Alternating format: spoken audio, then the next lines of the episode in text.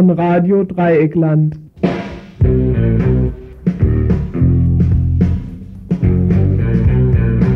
Ihr hört das Tagesinfo vom 1. Oktober 1992. Guten Abend. Zehn Jahre Kohle haben wir heute überstanden.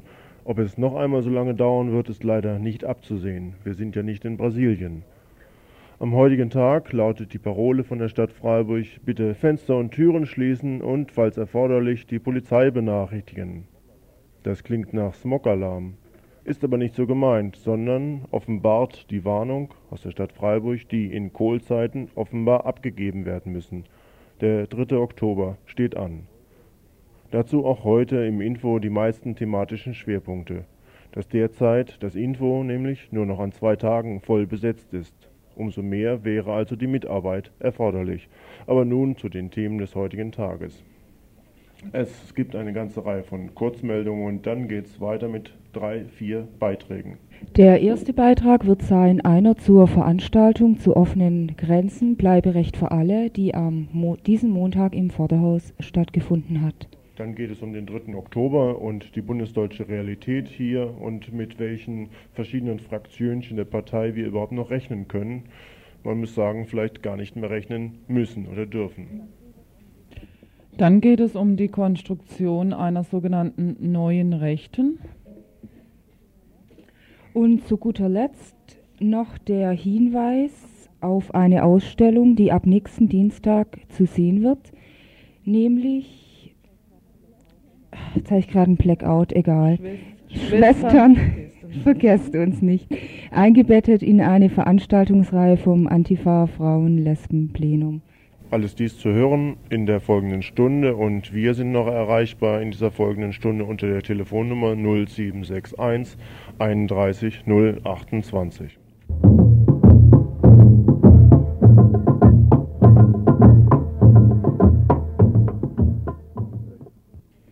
Peenemünde. Groß wurde vor zwei Tagen angekündigt, das Jubiläumstreffen der Luft- und Bombenindustrie in Peenemünde sei abgesagt worden. Der CSU-Mann Riedel ginge im Büßerhemd und habe es inzwischen auch als unmöglich angesehen, die V2-Raketen 50 Jahre nach dem Einsatz endlich einmal richtig zu feiern. Riedel war zwar nicht einsichtig, denn er sagte, es gebe ihm zu denken, wenn selbst 50 Jahre nach dem Krieg so eine Veranstaltung nicht möglich sei. Das gebe ihm also zu, de zu denken. Um nicht in den seiner Absicht nach hysterischen Haufen reingezogen zu werden, womit er wohl auch seinen Vorgesetzten Müllemann meinte, habe er bitteren Herzens davon Abstand genommen. Jetzt ist aber zu lesen, dass die Veranstaltung doch abgehalten werde. Vom 1. bis 4. Oktober werden Vorträge und Filmvorführungen organisiert, in denen die Leistungen und Aspekte des technischen Fortschritts gefeiert würden. 2000 Besucher werden erwartet. Der Leiter des, der historisch-technischen Zentrums meint, er erwarte keine Proteste. Zitat, ich wüsste nicht, wer da protestieren sollte.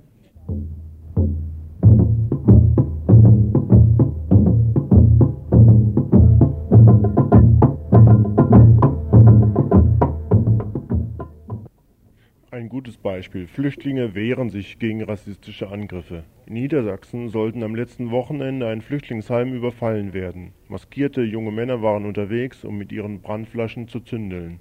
Zuvor schon hatten sie Fenster zerschlagen, Parolen gegen Ausländer und Ausländerinnen gesprüht und gebrüllt.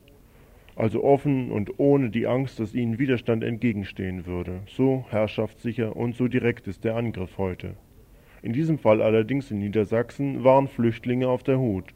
Als sie erkannten, um was es vor dem Heim ging und als die Fensterscheiben splitterten und als Benzin in Flaschen eingefüllt wurde, da gingen einige von ihnen, den Flüchtlingen, einige von den Flüchtlingen diesen Angreifern entschlossen entgegen und jagten sie mit Stöcken in die Flucht. Dieses Beispiel ist stellvertretend dafür, dass es möglich ist, den Rassisten entschlossen entgegenzutreten.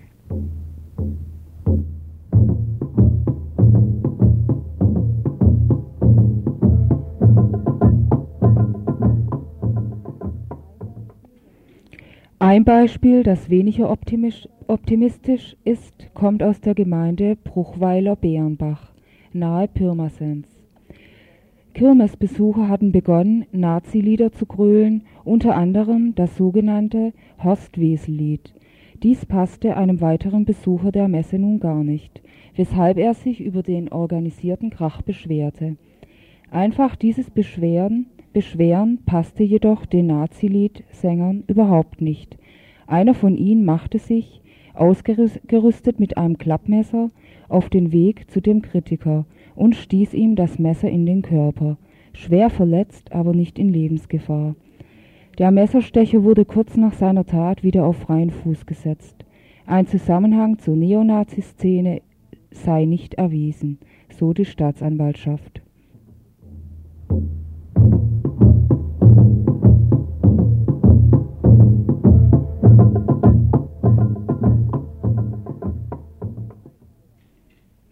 Eichstätten in der kleinen Gemeinde am Kaiserstuhl wohnen Flüchtlinge.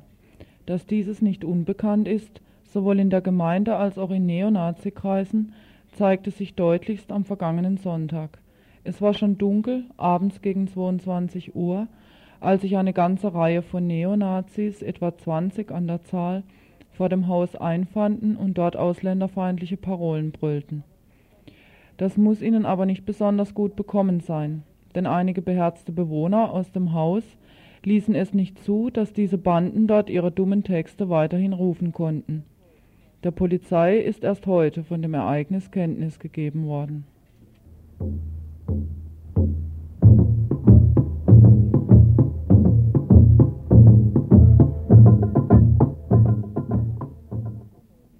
Abschiebung nach Rumänien Erst in der vergangenen Woche gab es wieder die Abschiebung einer rumänischen Roma-Familie, Ehepaar plus drei Kinder, die bislang in Freiburg gewohnt hatten.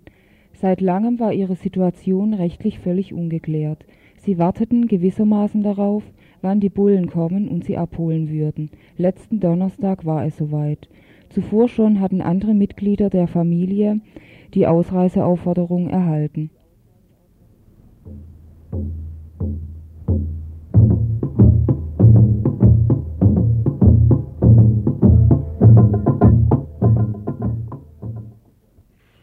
Vauban-Kasernengelände in Freiburg. Letzten Freitag wurden noch zwei Gebäude des zukünftigen Bezirkssammellagers in Freiburg besetzt. Das Verpflegungsgebäude und das Gebäude, in dem heute die zukünftigen Entscheider des Bundesamtes für Asylangelegenheiten eingezogen sind. Zumindest heute erstmal mit ihren Möbeln und mit ihren Büromaschinen. Bundesweit wurde über die Besetzungsaktion vom letzten Freitag berichtet. So viel ist immerhin bekannt auch wenn noch nicht bundesweit bekannt ist, was eigentlich ein Bezirkssammellager ist. Denn immerhin ist Baden-Württemberg hier bemüht, seine Vorreiterrolle zu spielen und das Beschleunigungsgesetz in Sachen Asyl auf den Weg zu bringen. Seit heute also, dem 1. Oktober, Betrieb auf dem Gelände, von außen und von innen gesichert. Bereits morgen sollten ursprünglich die ersten Flüchtlinge aus Rumänien und aus Jugoslawien in dieses Lager reinkommen. Diesen bürokratischen Akt Völlig unbelastet von aktuellen Bedrohungen faschistischer Gruppen wollten die Männer hier aus Freiburg vom Regierungspräsidium und die von der ZAST in Karlsruhe über die Bühne ziehen. Jetzt ist immerhin so viel sicher, dass die Flüchtlinge nicht freitags kommen, sondern erst am Montag. Und dann geht es im wöchentlichen Rhythmus voran.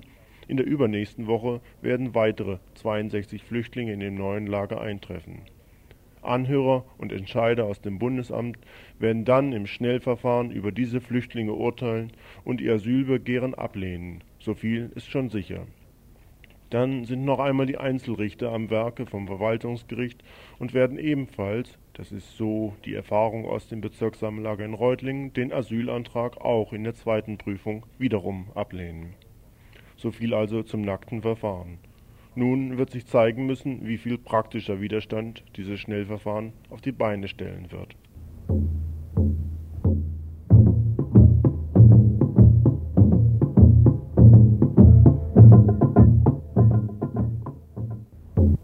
Regierungspräsidium in Freiburg oder Motivationsschwierigkeiten in dem Referat, was für das Bezirkssammellager in Freiburg zuständig ist?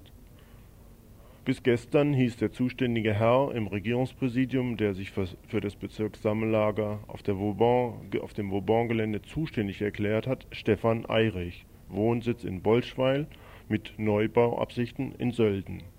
Seit gestern heißt der dort zuständige Referatsleiter nicht mehr Stefan Eirich, sondern der Posten ist vakant. Wir fragten, etwas erschüttert ob dieser schlechten Nachricht, im Regierungspräsidium nach, was denn diesen plötzlichen Berufswechsel ausgemacht hätte. Der Pressesprecher aus dem Regierungspräsidium dazu. Na Gott, wissen Sie, ich meine, das ist ja schon eine starke Belastung, unter dem die Leute da stehen und wir frottieren ja öfters hier im Haus und äh, äh, war schon ziemlich in Belastungen ausgesetzt die letzten Jahre und ich meine, er ist jetzt auch immerhin schon vier Jahre da. Also das ist, würde ich sagen, bei uns äh, wechselt wechsel, wechsel das Personal relativ häufig. Mhm. Ja. Ich glaube, er kam ja vom Naturschutz, wenn ich richtig informiert war, und wird Nein. Zu, zurückkehren. Nein, also er kam weder vom Naturschutz noch geht er dahin. Äh, Herr Eirich war vorher im Referat 14 äh, für öffentliche Sicherheit. Mhm. Er ist aber nicht vorgesehen für den äh, stellvertretenden Regierungspräsidenten Gläser, wenn der Landrat werden sollte. Also die Frage ist noch nicht äh, relevant. Also so schnell wird der Mann doch nicht Karriere machen, denn er wird zukünftig im Sanierungsreferat Häuser und Städte sanieren, Referat 18. Dort wird er dann weiterhin seine schwere Arbeit leisten. Kommt uns da nicht etwas merkwürdig vor?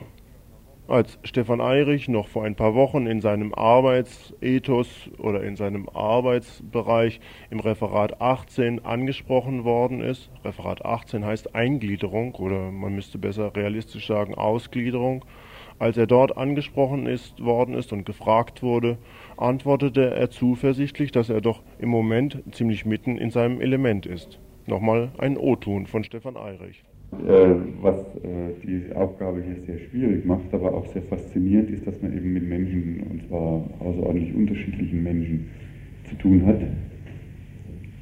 Gute und schlechte, wenn Sie so wollen, schwierige und einfachere. Das ist eigentlich eine äh, außerordentlich reizvolle Tätigkeit, um es mal so zu sagen. Und ich habe also da jetzt, mache das jetzt seit drei Jahren, also ich habe das Gefühl, es ist sinnvoll, wenn man sich da engagiert. Aber also heute nicht mehr so sinnvoll?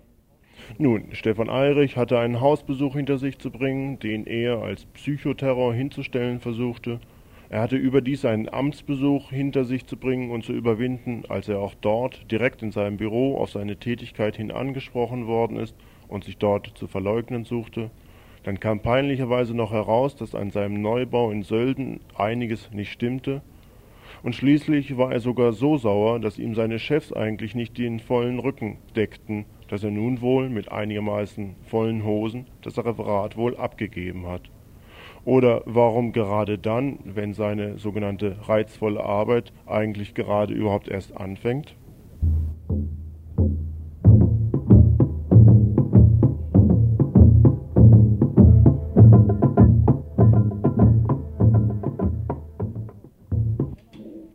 Wir kommen jetzt zu internationalen Kurznachrichten. Zuerst zum Südlibanon. Die deutschen Behörden sagen, es sei alles ruhig. Die Rückkehr libanesischer Flüchtlinge sei ihnen zuzumuten. Die Lage in ihrem Land sei erträglich. Ganz anders mal wieder die Wirklichkeit. In den letzten Tagen gab es im Süden des Landes erneut heftige Angriffe, die von Israel aus gesteuert und vorgetragen wurden. Wie bekannt reklamiert Israel im Süden des Libanon nach wie vor eine breite Zone für ihre territoriale Sicherheit. Das wird im Libanon ganz anders gesehen. Dort werden von verschiedenen Gruppen nach wie vor Anstrengungen unternommen, die mit Israel verbündete südlibanesische Armee zu vertreiben und das Gebiet wieder in den Libanon anzugliedern.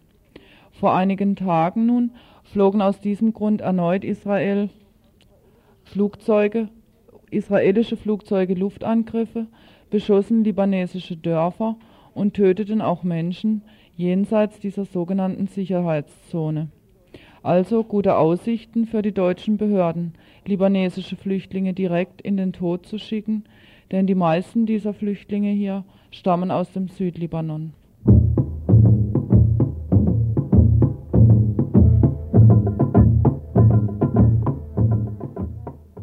Ihr hört das Tagesinfo vom 1. Oktober 1992. Hungerstreik in israelischen Gefängnissen.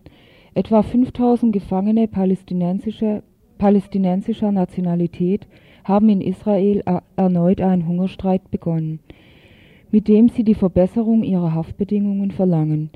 Brutalität der Wärter, überfüllte Zellen, Einzelisolation, schlechte gesundheitliche Versorgung, das sind nur einige Gründe, warum immer wieder Hungerstreik gemacht Hungerstreiks gemacht werden müssen. Auch Hunderte von Familienangehörigen unterstützen ihre Verwandten im Knast. Israel entgegnet, das sei lediglich eine Public Relation Kampagne. Solange aber diese als Propaganda auf israelischer Seite auf israelischer Seite aufgefasst wird, ist der gute Willen der israelischen Regierung, wie er von der palästinensischen Seite eingefordert wird, wohl nicht zu erwarten. In Israel gibt es mehr als 12.000 palästinensische Gefangene in Straflagern, in Militärlagern und noch weitere in Untersuchungshaft.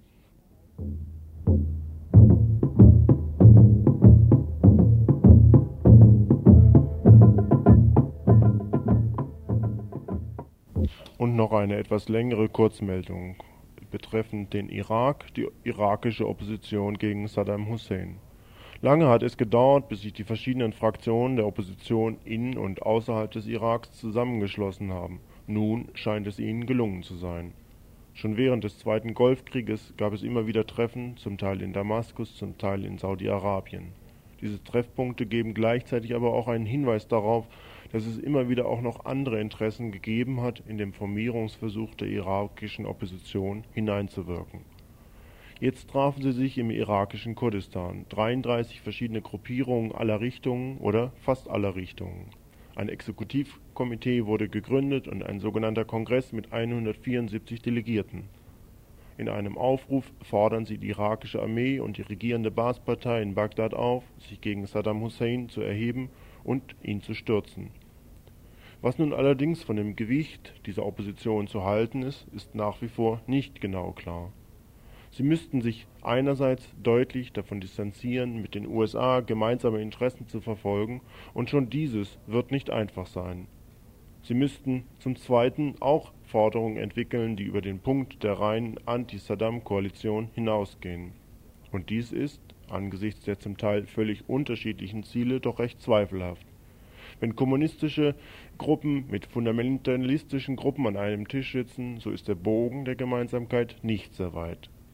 Grob gesehen sind drei Fraktionen in der Opposition im Irak versammelt: die kurdische Opposition, die sich derzeit versucht, mit wenig akzeptablen Methoden gegenüber den türkischen Kurden zu behaupten. (sie arbeiten nämlich teilweise mit der Türkei zusammen und haben sich bislang nicht in ihre feudalen Strukturen hineinreden lassen), als zweites verschiedene sunnitische Strömungen, die sich teilweise zumindest mit dem Iran verbündet haben und anstreben, eine islamische Republik in Bagdad aufzubauen, ihre Resonanz in der arabisch orientierten Bevölkerung zu finden, und das ist nicht unbedingt sehr gut. Sie sind überdies noch stark religiös orientiert.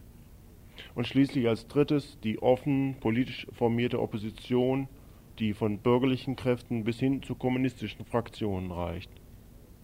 Alles in allem vielleicht doch wieder nur ein erneuter Versuch, sich zu einigen und den schwierigen Weg zwischen US-amerikanischer Kontrolle und eigener Organisierung zu gehen?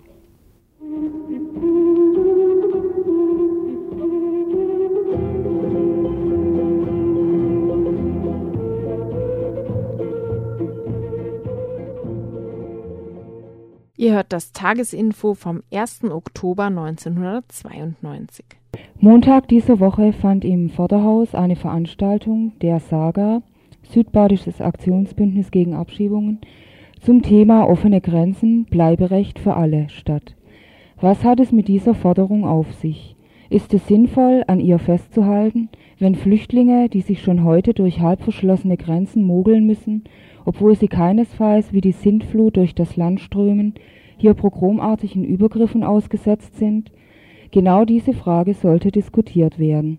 Das dass bedingungslose Solidarität Flüchtlingen gegenüber auch innerhalb der Linken nicht mehr selbstverständlich ist, macht sich auf alle Fälle schon daran fest, dass für die Demo am vergangenen Samstag gegen Internierung und Schnellverfahren gerade mal 1000 Leute zu mobilisieren waren. Die Frage danach, wie linke Forderungen da heute noch formuliert werden können und dürfen, ist da also absolut diskussionswürdig. Zuallererst kamen die geladenen Gäste zu Wort. Deren Positionen konzentrierten sich hauptsächlich auf internationalistische Ansätze. Die Grenzen müssen offen sein, alle müssen hier bleiben können, wo Fluchtursachen doch über Waffenlieferungen aus den Metropolen, Zentrumspolitik von IWF und Weltbank, ganz allgemein gesprochen, doch über die von den Mächtigen diktierten Weltwirtschaftsmechanismen mitverursacht sind.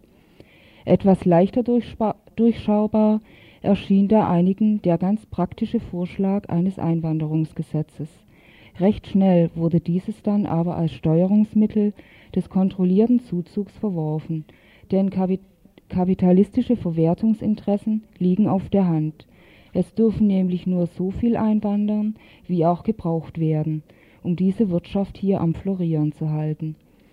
Also doch offene Grenzen und Bleiberecht für alle, obwohl Mensch sich so was doch recht schlecht vorstellen kann. Ausdruck hierfür waren dann auch eine Menge an Einwänden, nämlich zum Beispiel Nationalstaaten seien doch immer Ausdruck des Bedürfnisses, sich innerhalb seiner ethnischen Gruppe wohlzufühlen, eine Familie haben zu wollen, zu der Mensch gehört, über die er sich definieren kann und innerhalb der gewirtschaftet werden soll, materielle Güter angehäuft werden und so weiter. Fremde, Fremde passten da nicht rein, würden doch als Konkurrentinnen oder Schmarotzerinnen gesehen und schaut Mensch sich die Nationalitäten und ethnischen Konflikte an, die en masse aufbrechen, so bestätige sich doch wohl der Eindruck, dass offene Grenzen doch wohl nur das Chaos produzieren würden. Das also eine der Meinungen. Stimmt das? Da stellt sich doch die Frage, seit wann es Nationalstaaten in dem Sinne überhaupt gibt. Waren Grenzziehungen nicht schon immer eher künstlicher gewesen, in dem Sinne, dass sie sich eigentlich nur marginal an den scheinbaren Interessen ethnischer Gruppe, Gruppen orientierten, als vielmehr an denen derer, die ihre ökonomischen Interessen dadurch gefestigt und gesichert sehen wollten, dass per Grenze ein Wirtschaftsraum definiert wurde. Ökonomische Interessen sind hier ausschlaggebend gewesen für Grenzziehungen und die Ethnie sollte nur dazu herhalten, soziale Gegensätze und Kämpfe zu kanalisieren. Hier sei an die Gedanken zur Funktion des Nationalstaates von Anita Kalpaka in Die Schwierigkeit nicht rassistisch zu sein verwiesen. Auslöser für Ethnokonflikte sind an diesem Punkt dann also ökonomische Krisen innerhalb des Binnenmarktes, die sowieso vorhandenen sozialen Sprengstoff deutlicher machen und dann, wie läuft's? Durch politische Propaganda kanalisiert, macht sich die ganze Wut wieder an den konstruierten Bösewichten fest. Der Sündenbockmechanismus greift. Und wie immer müssen die, die herhalten, die sowieso schon am schwächsten im Sinne von entrechtesten leben in der BRD, die Asylsuchenden. Noch einiges mehr wurde eingewendet während der Diskussion. Nicht, dass Flüchtlinge nicht reinkommen sollen dürfen in die Festung Europa und nicht hier leben sollen können, aber trotzdem, was passiert, wenn zu viele kommen? Denn einige wollen keinesfalls auf ein wenig verzichten. Allen soll's gut gehen, zumindest denen in Europa oder nur denen, die in der BRD leben. Andere hingegen würden ihr letztes Hemd teilen und hoffen gar darauf, dass durch Einwanderung aller Entrechteten aus aller Herren Länder sich die Metropolenbewohnerinnen endlich mal wieder christlicher Nächstenliebe entsinnen. Und da wurde es einigen dann, dann doch zu bunt.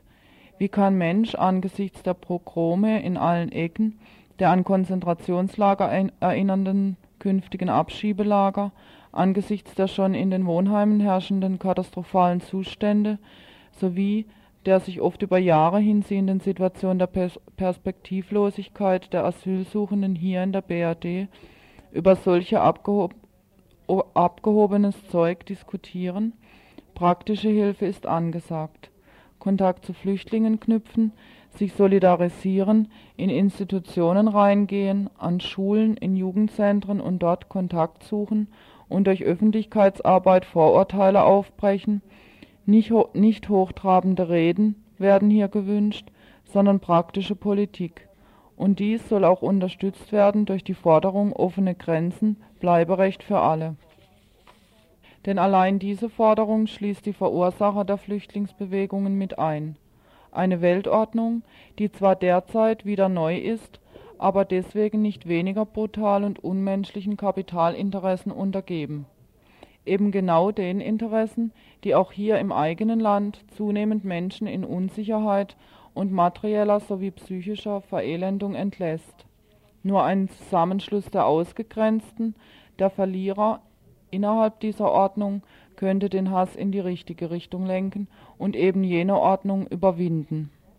Schließt sich der Kreis wieder. Praktische Solidarität kann nicht abgekoppelt von politisch weitreichenden Forderungen betrachtet werden. Und hier ist dann eben doch wieder die Analyse gefragt, und mit dieser muss jede und jeder konfrontiert werden.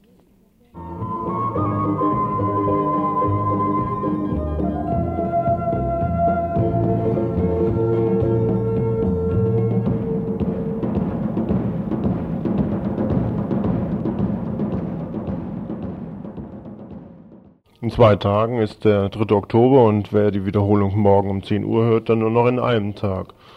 Die SPD-Spitze ist schon in Bonn zur rechten Seite hin verkommen, Selbstverständnis hin oder her. Es ist doch schon abenteuerlich, mit welchen Begründungen sie das so schafften. Der derzeitige SPD-Parteivorsitzende Engholm hat sich zum Beispiel kürzlich so geäußert. Was wir brauchen, ist die Zustimmung der Menschen zur Politik. Wenn die eigene Gesellschaft, die, die man ja vertritt als Politiker, einem sukzessive das Vertrauen entzieht, dann kann man nicht sagen, ich bleibe standhaft, die Fahne im Arm und gehe aufrecht unter. Dann muss man mit der Wirklichkeit einen neuen Kompromiss finden. Und die Wirklichkeit, das sind Empfindlichkeiten der Menschen, die weiß Gott nicht alles Rechtsradikale sind. Das sagte Engholm in den Kieler Nachrichten vom 29. August 1992. Oder waren das die Killer-Nachrichten? Mit derlei Begründung lässt sich übrigens ja auch die Todesstrafe, Todesstrafe legitimieren. Nun gab es gegen diesen beschleunigten Sturz der SPD in das Nichts noch einigen Widerstand gegen die SPD-Spitze. Einigen war das nicht demokratisch genug, andere stimmten aus prinzipiellen Erwägungen dazu. Begrenzen wir uns in denen, die aus prinzipiellen Erwägungen dagegen stimmten, auf die Freiburger SPD.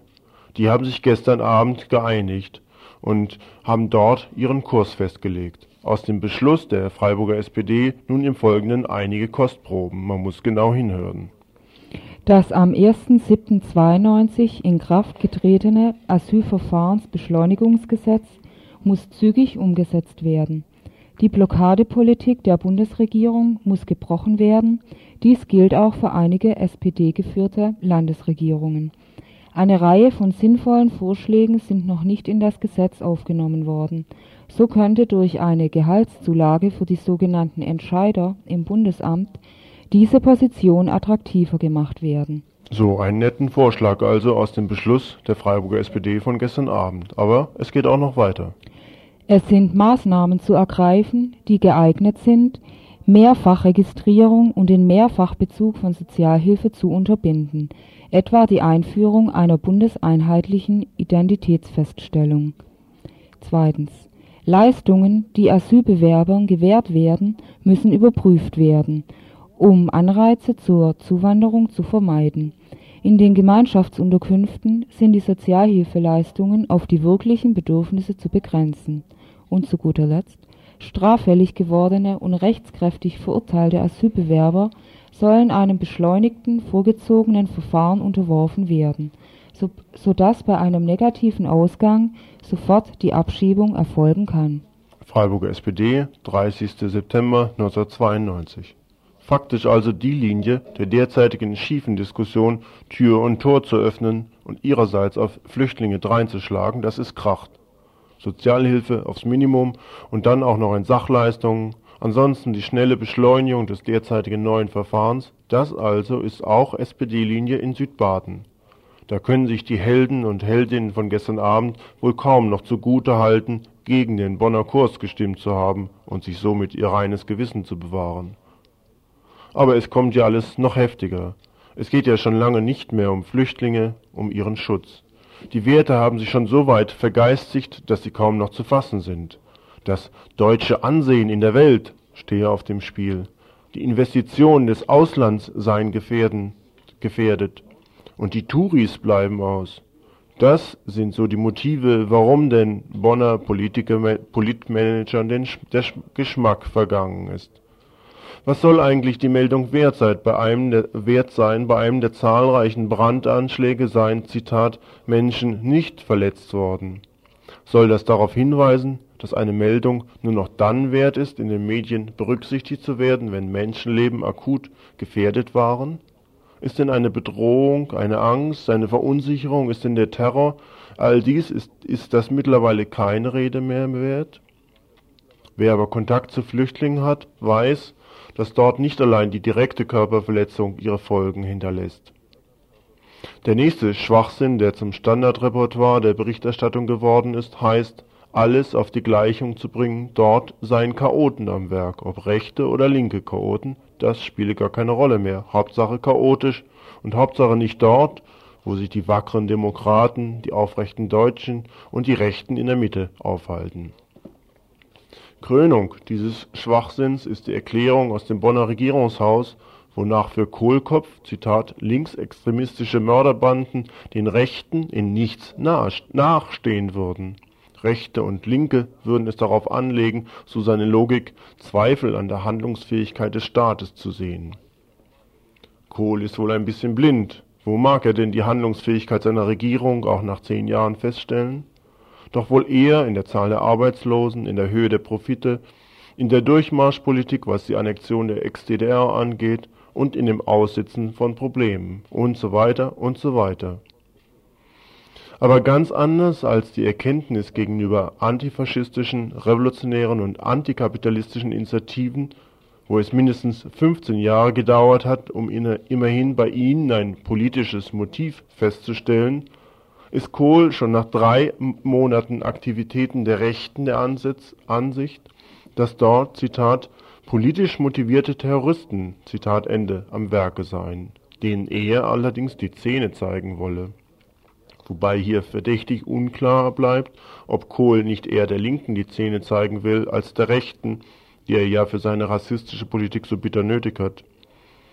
Was ist denn davon zu halten, wenn zum Beispiel, wie heute geschehen, die Stadt Freiburg und die Bullen in Freiburg eher ein Interesse daran zeigen, bestimmte Schriftzüge an der Vauban-Kaserne in Freiburg zu identifizieren, als zahlreichen rechten und faschistischen Kräfte ein bisschen unter Kontrolle zu kriegen, die mal hier, mal dort zündeln, mal hier und mal dort ihre Flugblätter verbreiten und Hakenkreuze hinterlassen. In Rostock ließ die Polizei mehrere hundert Faschisten und Jugendliche tagelang die Flüchtlinge angreifen, und wenn Linke eine Demonstration dagegen anmelden, über, werden über die Medien Horrorszenarien linker Gewalt an die Wand gemalt und es wird ein riesiger Polizeiapparat in Gang gesetzt. Diese Strategie zielt darauf hin, jeden Protest im Vorfeld zu kriminalisieren und andere Menschen davon abzuhalten, sich auch für Flüchtlinge einzusetzen und gegen den faschistischen Terror zu protestieren. Es wird von Weimarer Verhältnissen geredet und dabei wird die Geschichtsverfälschung benutzt, dass damals die parlamentarische Demokratie genauso von links wie von rechts bedroht worden sei. Genau diese Weimarer Verhältnisse wollen wir nicht, weil damals die Nazis benutzt wurden, um den linken Widerstand zu zerstören und alle Andersdenkenden zu vernichten. Es ist doch, wie immer schon, also auch der antifaschistische Widerstand, der hier letzten Endes unter Kontrolle gebracht werden soll. Und wenn zusätzlich Organisationen wie die gar nicht besonders linke Organisation Amnesty International inzwischen feststellen, dass in der öffentlichen Auseinandersetzung, bei denen in Bonn eine Sprachverrohung eingetreten ist, dass eine Geschichtsvergessenheit und Gewaltbereitschaft zutage trete, die ihresgleichen suche, dann wird doch vielleicht noch einigen Leuten klar werden, welche rechten Hauruck-Politiker hier am Werke sind, die sich inzwischen leider oder in die sich inzwischen leider recht mühelos die SPD eingereiht hat. Was haben wir an dieser Stelle von den Grünen zu berichten? Auch das fällt inzwischen wortreich, aber praktisch wertlos aus. Sie sind auf Tauchstationen gegangen. Wo es um die konkreten Initiativen geht, da sind sie nicht mehr präsent. Sie schwimmen mit in dem Strom derjenigen, die an dieser Stelle lieber einmal nicht sich hinten hin, sich hinstellen und klar für die Flüchtlinge Position ergreifen wollen. Einen von diesen Grünen hatten wir vor kurzem einmal befragt, Jochen Hefer vom Kreisverband in Freiburg. Was ich vielleicht interessanter finde als die Frage, äh, ob die Grünen zu faul geworden sind oder vielleicht nicht mehr so bewegungsaktiv wie sonst mal, ist die Sache, dass es natürlich in dieser Asyl Diskussion auch innerhalb des linksalternativen Spektrums einen Unterschied gibt, dass eben auch bei den Grünen äh, diskutiert wird, ob man diese Forderung nach offenen Grenzen weiter vertritt oder nicht. Und äh, da ist sicherlich auch ein Dissens möglich zu anderen politischen Kräften. Ich denke, die Forderung geht schon nicht mehr nur um den Punkt offene Grenzen ja oder nein, sondern inzwischen ist Artikel 16 zur Disposition gestellt, inzwischen werden rassistische Angriffe geführt, inzwischen ist Rostock passiert. Würde das nicht zu denken geben, dort auf dem Gebiet Internierung, Abschiebung, Behandlung von Flüchtlingen energischer tätig zu werden? Ja, dann bitte ich mal um einen guten Vorschlag. Also die Grünen äh, äußern sich regelmäßig. Wir haben äh, im Landtag auch diese Einrichtung der Sammellager abgelehnt. Wir halten äh, auch hier die Stadtratsfraktion hat sich ja nun mehrfach dazu geäußert. Wir halten es für extrem gefährlich. Ähm, und zwar jetzt ganz speziell. Wortreich, aber praktisch wertlos. Somit hätten wir auch mit diesen Grünen das Parteispektrum dann erfasst, was hier überhaupt noch von Bedeutung sein kann. Jetzt steht für alle gewisser gleich, gewissermaßen gleichermaßen der 3. Oktober ins Haus. Da stehen sie dann, die Regierungskünstler und Ideologen der freiheitlich-demokratischen Grundordnung, die dann ihre Feiertagsreden schwingen werden, und niemand wird ihnen zuhören. Der Frust auf die Politik aus Bonn ist, das ist aus vielen Äußerungen herauszuhören, ziemlich dick und lässt sich auch mit wohlklingenden Sprüchen nicht beseitigen.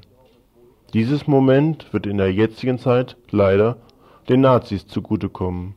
Wenn sie also ebenfalls für den 3. Oktober mobilisieren, dann ist auch davon auszugehen, dass sich einige ihren dummen Sprüchen anschließen könnten. Weil dies nun alles eben nicht auszuschließen ist, weil zusätzlich an diesem Samstag ein Fußballspiel zwischen Freiburg und Leipzig läuft und weil überdies aus unterschiedlichen Ecken bekannt wurde, dass der 3. Oktober für die Rechten ein wichtiger Termin sein kann, haben sich Antifaschistinnen und Antifaschisten zusammengetan und dazu aufgefordert, diesen Tag sorgfältig und wachsam dem Treiben der Nazis entgegenzutreten. Ein Termin wird sein am Samstag, den 3. Oktober um 16 Uhr auf dem Greta-Gelände. Auch das Radio Dreieckland wird für während dieses Tages für wichtige Durchsagen zur Verfügung stellen. Ihr hört das Tagesinfo vom 1. Oktober 1992.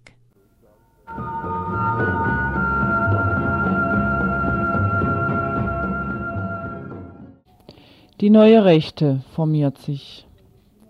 Die ideologischen Köpfe der jugendlichen Nazischläger, die auf Bundeswehrtruppenübungsplätzen trainieren, mit TNT gefüllten Bomben hantieren und Flüchtlingswohnheime, Judengedenkstätten, Behinderte und Ausländerinnen paramilitärisch organisiert angreifen, sind erklärte Nachfolger der Faschisten bzw. der NSDAP.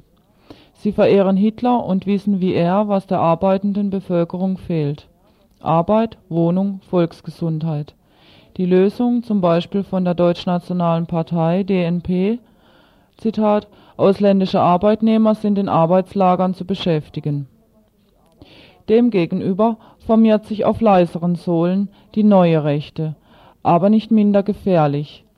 Sie vollzieht den ideologischen Schulterschluss zwischen Reps rechten CDU-Lern, aber auch Ökofaschisten und anderen Scheinfortschrittlichen.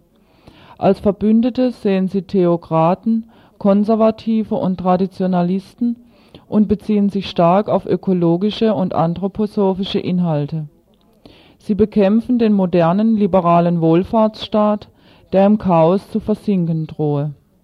Stattdessen verteidigen sie einen starken Territorialstaat als Kontrollsystem gegenüber der selbstsüchtigen Natur des Menschen.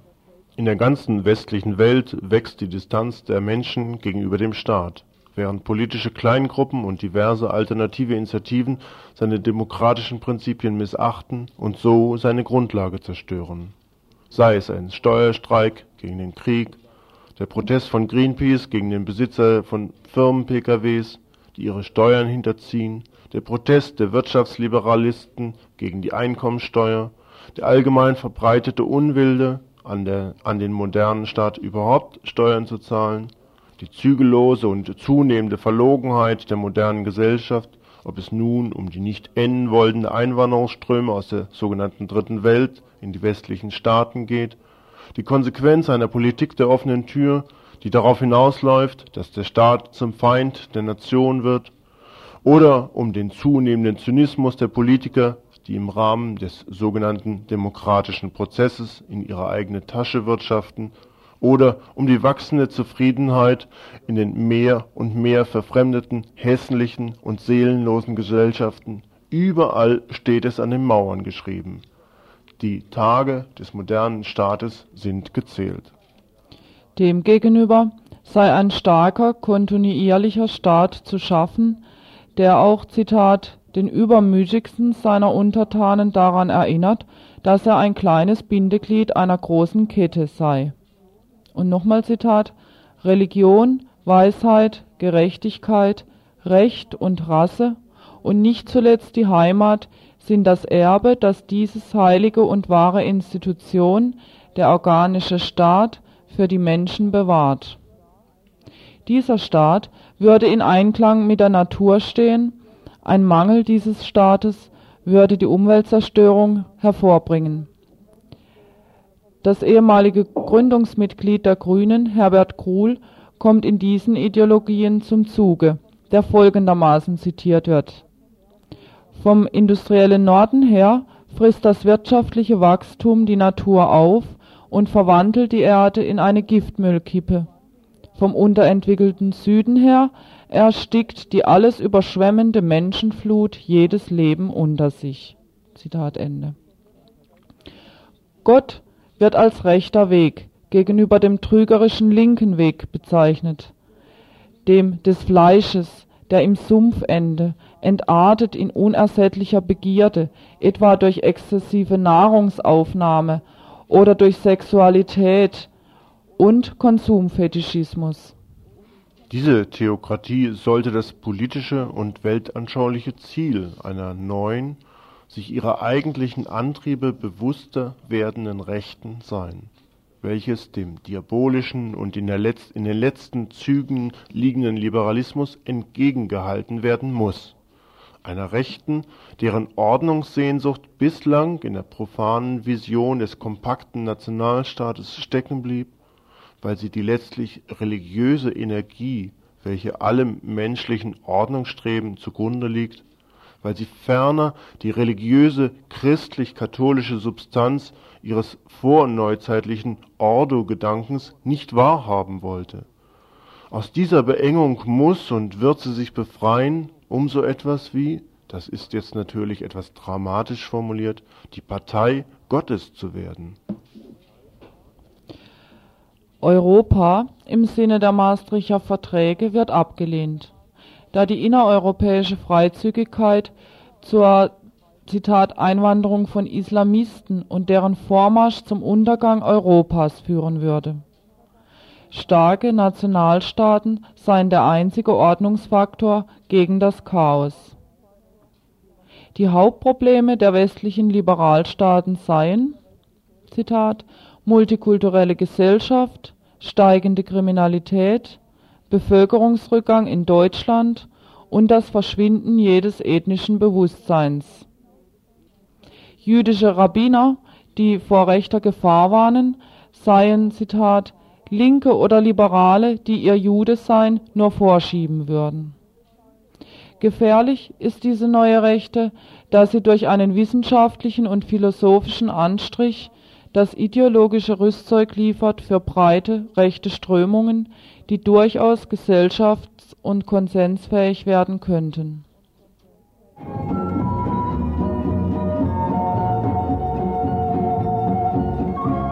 Die Zitate, die in diesem Text vorkamen, stammten aus einer Zeitung Europa voran mit Sitz in Köln. Der Druck findet in der Ukraine statt, offensichtlich. Ihr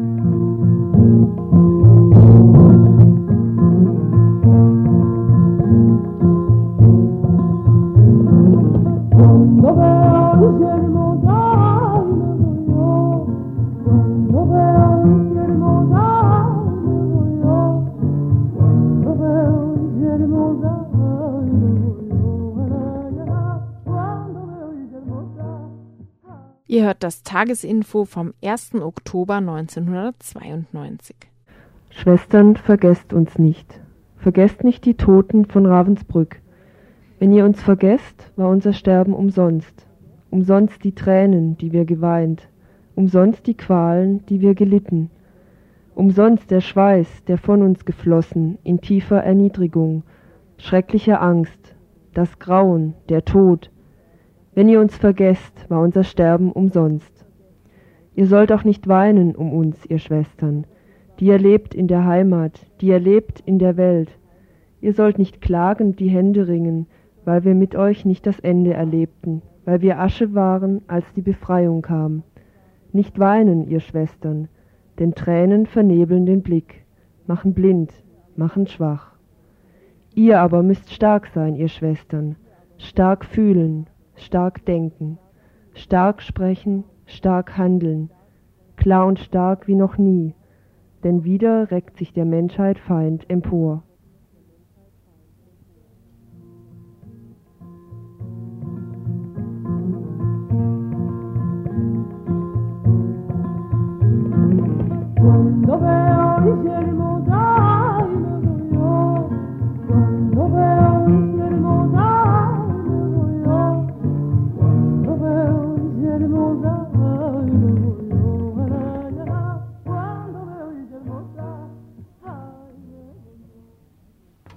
Musikalisch untermalt durch Rosa Saragossa aus Spanien, die jüdische Lieder singt, literarisch durch das Gedicht Mahnruf der toten Frauen von Ravensbrück, geschrieben von Auguste de Lazare, wollen wir heute auf die Ausstellung Schwestern vergesst uns nicht aufmerksam machen. Eine Ausstellung über Frauen im Konzentrationslager Moringen, Lichtenburg, Ravensbrück 1933 bis 1945. Erstellt wurde sie vom Studienkreis Deutscher Widerstand und der Lagergemeinschaft Ravensbrück. In der Lagergemeinschaft Ravensbrück haben sich Frauen zusammengefunden, die Moringen, Lichtenburg und Ravensbrück überlebten. Dass Solidarität miteinander in der Zeit des Widerstandes und der Verfolgung möglich war, ist bis heute die wichtigste Erfahrung dieser Frauen. In der Ausstellung werden anhand von Fotos persönlichen Dokumenten und Briefen die Lebenswege dieser Frauen nachgezeichnet. Sie sprechen für Tausende von Widerstandskämpferinnen aus vielen Ländern mit den verschiedensten politischen und religiösen Anschauungen und für all diejenigen, die von den Nationalsozialisten verfolgt und ermordet wurden. Mit diesen Worten kündigen die Veranstalterinnen, nämlich das Frauen-Lesben-Plenum Antifaschismus, im Veranstaltungsprogramm das im Strandcafé sowie im Radio und in Kneipen erhältlich ist, an, die Ausstellung an. Eröffnet soll sie werden am Dienstag, 6.10.18 Uhr in der Stadtbibliothek Münsterplatz 17 mit Ursula Krause-Schmidt vom Studienkreis Deutscher Widerstand. Zu sehen sein wird die Ausstellung bis 31. Oktober Öffnungszeiten sind Montag bis Freitag 10 bis 18 Uhr, Samstag 10 bis 13 Uhr. Montag und Mittwochs wird die Ausstellung nur für Frauen und Lesben zu sehen sein. Männer haben an diesen Tagen keinen Zutritt. Am Dienstag, aber wie gesagt am 6.10. 18 Uhr, wird die Ausstellungseröffnung für Männer und Frauen sein. Hier im Studio sind nun drei Frauen des Frauen-Lesben-Plenums Antifaschismus, die nun etwas zur Entstehung ihrer Gruppe und zur Arbeit sagen werden. Also wir sind Frauen und Lesben, die sich nach den Ereignissen in Hoyerswerda zusammengesetzt haben und überlegt haben, was können wir jetzt machen. Und zunächst mal haben wir Schutz gemacht, Schutz vor der Wiesenthalstraße. Und einige von uns haben Kontakt zu Flüchtlingsfrauen gesucht. Ähm, parallel dazu wollten wir aber noch was anderes machen, was Weitergehendes machen, weil uns klar war, der Schutz reicht auf Dauer gar nicht aus. Ähm, wir hatten, ja, es gab halt eine inhaltliche Auseinandersetzung zu Rassismus und zu Faschismus. Und durch die Auseinandersetzung sind wir dann schließlich zu einer Diskussion unter anderem auch über Antisemitismus gekommen. Parallel dazu hatten wir schon ins Auge gefasst, diese Ausstellung hier nach Freiburg zu holen. Die hatte eine von uns bereits gesehen und fand die sehr gut. Und die Ausstellung zu zeigen, reichte aber nicht, fanden wir. Und wir haben deshalb ähm, eine Veranstaltungsreihe dazu geplant. Die Veranstaltungsreihe ist ergänzend zur Ausstellung geplant und zieht sich bis in den 9. Januar nächsten Jahres hinein.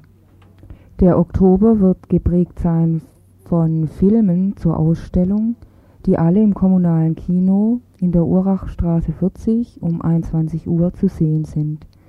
Da ist zuerst mal am 12. Oktober der Film Man musste doch was tun von Loretta Walz und anderen, gedreht in der, in der BRD 1987. Die Widerstandskämpferin Maria Fensky erzählt aus ihrem Leben.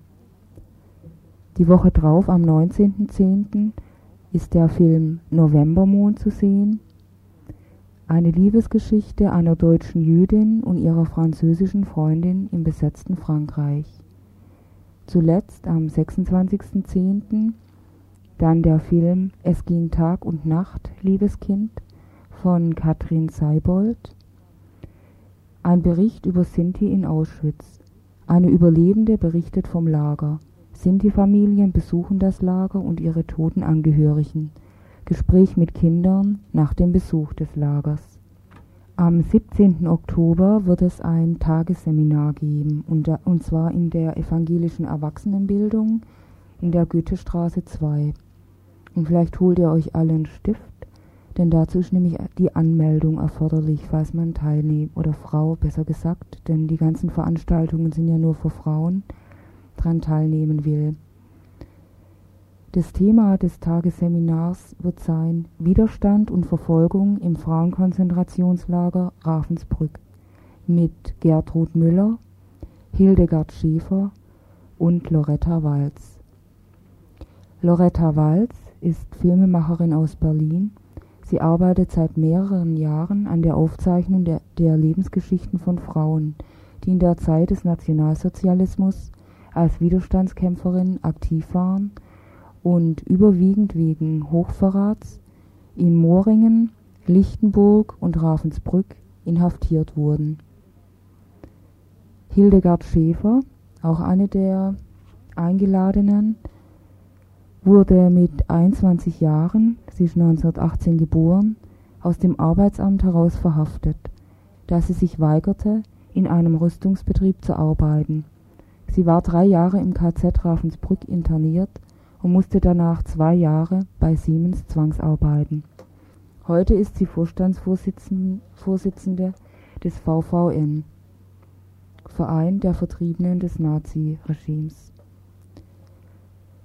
Die letzte eingeladene Referentin oder Erzählende ist dann die Gertrud Müller, geboren 1915. Und sie ist Vorsitzende der Lagergemeinschaft Ravensbrück und somit natürlich auch an der Ausstellung beteiligt gewesen. Sie ist von Nationalsozialisten mehrfach wegen ihrer antifaschistischen Arbeit verhaftet worden. Diese drei Frauen werden nun aus ihrer unterschiedlichen Perspektive heraus über Alltag und Widerstand im Lager, über die Situation verschiedener Gruppen inhaftierter Frauen und über deren Lebensgeschichten berichten. Falls ihr also Interesse habt, die Anmeldung ist erforderlich. 40 Frauen können teilnehmen. Anmeldung ist möglich ab 10. Oktober täglich zwischen 18 und 20 Uhr unter der Telefonnummer Freiburg 0761 66583.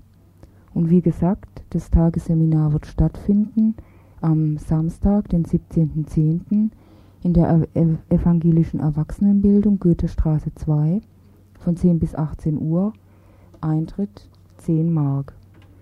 Im Dezember wird es dann noch eine Veranstaltung geben über Frauen und Lesben in Konzentrationslagern mit Ulrike Jans unter dem Titel Und ich habe gedacht, dass mich eigentlich die Liebe zu Olli sehr stark am Leben erhalten hat. Abschluss bildet die im Januar stattfindende Veranstaltung zu Bevölkerungspolitik im Nationalsozialismus mit Susanne Heim. Ein letztes Thema wird sein Antisemitismus heute. Dazu wird es zwei Veranstaltungen geben. Eine im November. Keine Referentin ist geladen, sondern ihr. Wir sind, sind aufgerufen hinzugehen es, soll eine Veranstalt es ist eine Veranstaltung des Frauen- und Lesbenplenums Antifaschismus. Das Ziel der Veranstaltung soll sein, wenn auch vielleicht nur bruch, äh, bruchstückhaft, Fragen, Erfahrungen, Wissen zusammenzutragen und zu diskutieren, um gemeinsam Möglichkeiten zu entwickeln, Antisemitismus zu erkennen und zu überwinden. Im Mittelpunkt sollen stehen Antisemitismus, Rassismus, Schuld, Verantwortung, christliche Identität, Widerstand, eigener Antisemitismus, Handlungsperspektiven und so weiter. Ergänzt wird diese Veranstaltung dann durch eine, die unter dem Titel angekündigt ist, was sie schon immer über Antisemitismus wissen wollte und nie zu denken wagte, Kontinuitäten und Diskontinuitäten eines Vorurteils. Geladen sind Jessica Jacobi und Gottlinde Magiriba Lavanga. Im politischen Diskurs, Diskurs der Linken und der Frauenbewegung wird Antisemitismus irgendwo in der Grauzone zwischen Rassismus und Faschismus verortet. Demonstrationsaufrufe gegen Rassismus, Faschismus und Sexismus, Transparente und Tagungstitel sind hierfür Indiz. Ja, das war's an Veranstaltungen, die ja in sehr breiten Rahmen angelegt sind, die das Frauen- und Lesbenplenum Antifaschismus vorbereitet haben.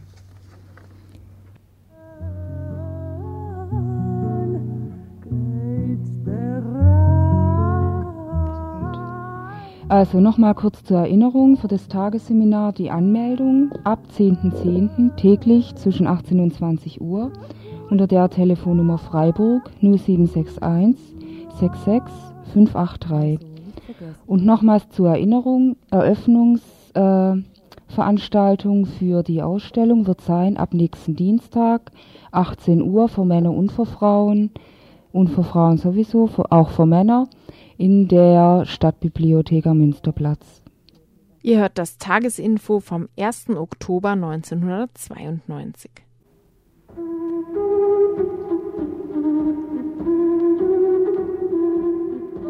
(1492, 1992) Lateinamerika, Solidarität und Widerstand. Unter diesem Motto findet von 5. bis 12. bis 17. Oktober eine Aktionswoche gegen 500 Jahre Koloni Kolonialismus statt. Im Veranstaltungshinweis heißt es, angesichts des fortgesetzten Kolonialismus, der Unterdrückung und Ausbeutung der Menschen in der gesamten Dritten Welt, angesichts der Politik der Mächtigen bei IWF und, und Weltbank, G7 und EG, angesichts des Rassismus im wieder mächtig gewordenen Deutschland, Angesichts all der Hungernden in Somalia, Eritrea, Sudan und südlichem Afrika und angesichts all der Kriege und Kriegsgewinnler in den Metropolen richten wir unseren Blick auf die Kraft und die Solidarität der Menschen, die sich dagegen seit Jahrhunderten wehren, um mit ihnen gemeinsam für eine gerechtere Welt zu kämpfen